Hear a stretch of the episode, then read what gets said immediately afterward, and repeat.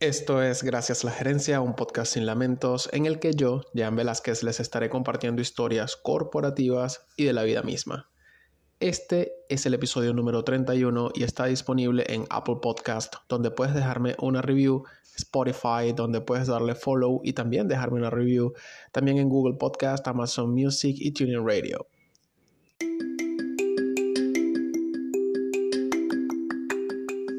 Los temas, historias, eventos o sucesos contados en este podcast son fácilmente verificables en diversas fuentes públicas de información o se trata de una ficción escrita por este servidor y no tiene más agregado que la narración de los mismos en un contexto de humor.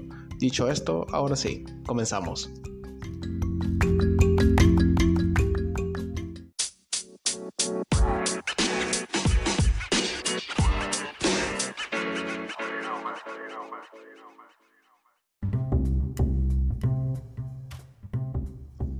Desubicado. Esa es la primera palabra que me viene a la cabeza cuando afronto que soy un migrante en la oficina. Desubicado porque tengo un poco más de cuatro años sin parar de demostrar, tratando de aprender los códigos de la gente que vive en mi nuevo hogar. Ha sido un viaje, uno agotador hasta ahora, por cierto. Lo bueno es que decidí cambiar digamos, algunas cosas que sí puedo cambiar porque sí están en mi control y otras que básicamente dividí en dos grupos. Las que voy a asumir por beneficio propio y las que paso por alto así de sencillo porque me da la gana de crear el mejor espacio vital posible. A eso sí me di derecho. Tengo cuatro años y cinco meses en Montevideo. Tengo cuatro años y cinco meses sin pisar mi país. Ese es el primer coñazo. Y lo que tengo en mi mente como país, pues sencillamente ya no existe, ya no es un país, es más un recuerdo. Ese es el segundo coñazo.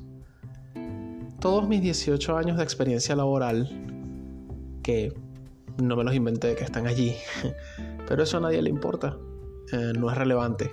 Soy el migrante, el caribeño que debe hacerse entender y demostrar que es igual o mejor que cualquier local de otra forma, pues no sería tomado en cuenta y mucho menos tomado en serio. Ahí, ahí se fue el tercer coñazo. Y miren, yo no me engaño. En Venezuela también debía demostrar mi valía como profesional, pero es distinto hacerlo en tu patio, con códigos sociales que dominas, que son tuyos, en un entorno en el que sabes cómo conectar, un entorno en el que, en el que digamos, tienes un montón de contactos eso lo cambia todo, porque de migrante sencillamente nadie te conoce y, a nadie conoces tampoco. Entonces la vaina se hace un poco más cuesta arriba.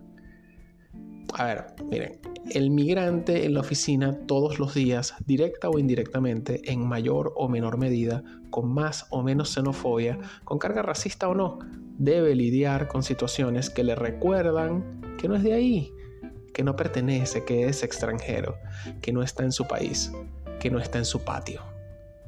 Ese migrante de oficina, al mismo tiempo y gracias a las redes sociales, se da cuenta que ese país que dejó ya no lo entiende. Se da cuenta que, con mucho pesar, que tampoco pertenece a su país tal y como es en la actualidad. El migrante de oficina se da cuenta que no pertenece a ninguna parte, que ni chicha ni limonada, que no es de aquí ni de allá. Cuarto coñazo. Knockout.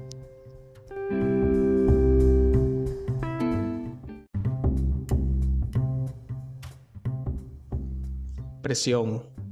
Eso es lo que yo no dejo de sentir como migrante en la oficina. Presión social porque nunca estoy seguro de cómo realmente perciben lo que quiero decir mis interlocutores locales y tampoco logro estar seguro de cómo interpretar lo que mis interlocutores quieren decirme. Pero no porque no sepa expresarme o porque mis interlocutores no sepan transmitir lo que quieren decir. Es más bien un tema de códigos de comunicación, de esos no escritos. O sea, es muy tricky la vaina. Coño, miren, es que van cuatro años y cinco meses y aún no me siento seguro en la interacción con personas locales. Eso me jode tanto la existencia, de verdad. Porque de momentos me, me siento como un perfecto normal. De momentos entiendo que no termino de entender la idiosincrasia local. Eso es de verdad una inagotable fuente de ansiedad social. Ese migrante de oficina que a lo mejor parece asocial, que quizá parezca que se cree la gran cosota porque no se mezcla con todos en la oficina, de pronto parece tener, parece ser hasta odioso, ¿no? Porque sencillamente el migrante no participa en, en las dinámicas diarias y solo se limita a su trabajo e interviene de forma muy puntual. Esa persona, porque sí, los migrantes somos personas, muy probablemente no es que sea odiosa u odioso, sino más bien está teniendo una lucha interna por entender los códigos con los cuales eh, se debe manejar. Pero al igual que con la experiencia laboral, eso a nadie le importa, eso no es relevante, porque al final del día el mundo no se va a detener para que el migrante se sienta mejor. Ahora, lo que sí podría suceder, y aquí va un poco eh, mi intención con este episodio, es que quienes trabajen con migrantes en la oficina sepan que esto nos pasa, que de alguna forma logren entender que esa persona, insisto, los migrantes somos personas, que esa persona está pasando por un proceso que muy probablemente como locales ellos desconozcan, pero que ese desconocimiento no sea la excusa que les impida tener un poco de apertura. Esa apertura de la que hablo va en cosas, no sé, tan básicas como entender que si alguien tiene una forma de hablar diferente, no hay por qué corregirlo, mucho menos en público. Gracias. Ni hay que recordarle que aquí tienes que decirlo así o aquí lo decimos así. Y menos en español, porque es un idioma tan rico, tan diverso, con casi una palabra para cada cosa en cada gentilicio hispanohablante, que no entiendo la necesidad de, de aquí lo decimos así.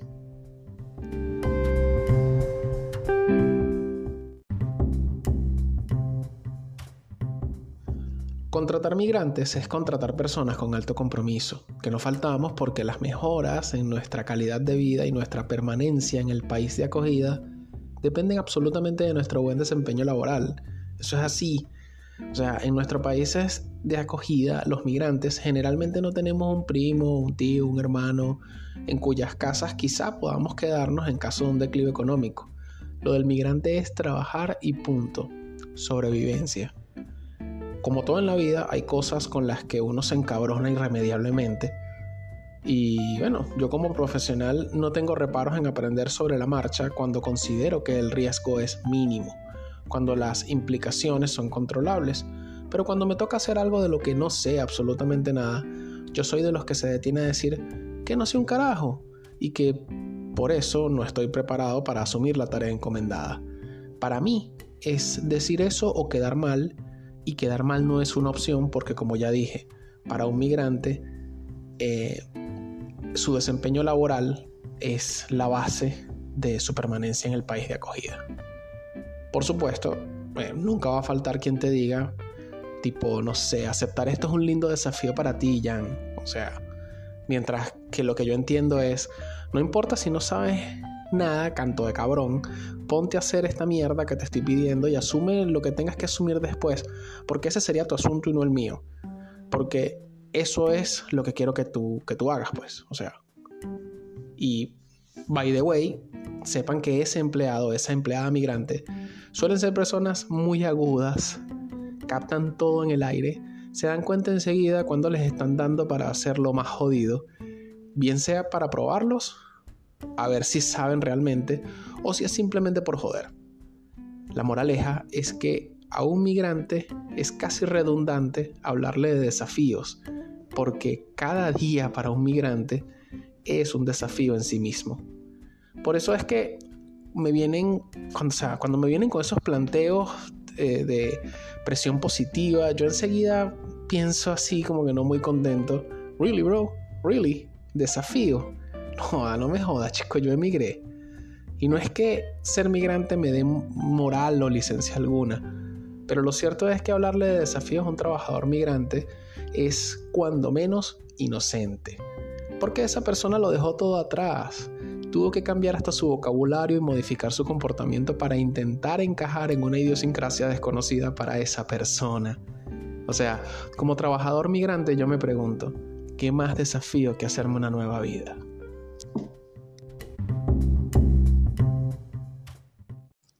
Les dejo el link de la playlist recomendada de esta semana en la descripción del episodio. Si escuchas esto en Apple Podcast, me ayudas un montón si me dejas una review y te suscribes. Si eres de los que usan Spotify, regálame un follow y una review y de esa manera me das un apoyo moral que no tiene precio. Y no tiene precio porque es gratis. No cuesta nada un follow y una review, pero ayuda mucho a los creadores de contenido como yo. Esto fue Gracias a la Gerencia, un podcast sin lamentos. Hasta un nuevo episodio.